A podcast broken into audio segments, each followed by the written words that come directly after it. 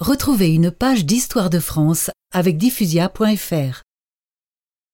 Un jour, Pierre Mauclerc vient trouver le roi.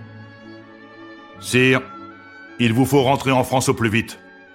Votre mère, la reine Blanche de Castille, se meurt. Quant au roi d'Angleterre, Henri III, je le connais bien. Il n'attend que cet instant pour fondre sur votre royaume. Saint-Louis est anéanti. Sa mère, qu'il adore, est en train de mourir. Il comprend aussi le péril de la situation politique. Il n'a plus le choix.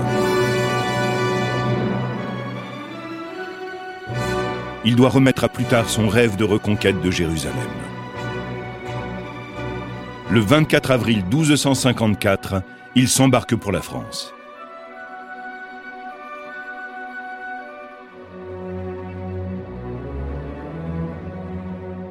Après une traversée périlleuse et longue, il accoste à Aigues-Mortes, à l'endroit même où il s'était embarqué six ans plus tôt.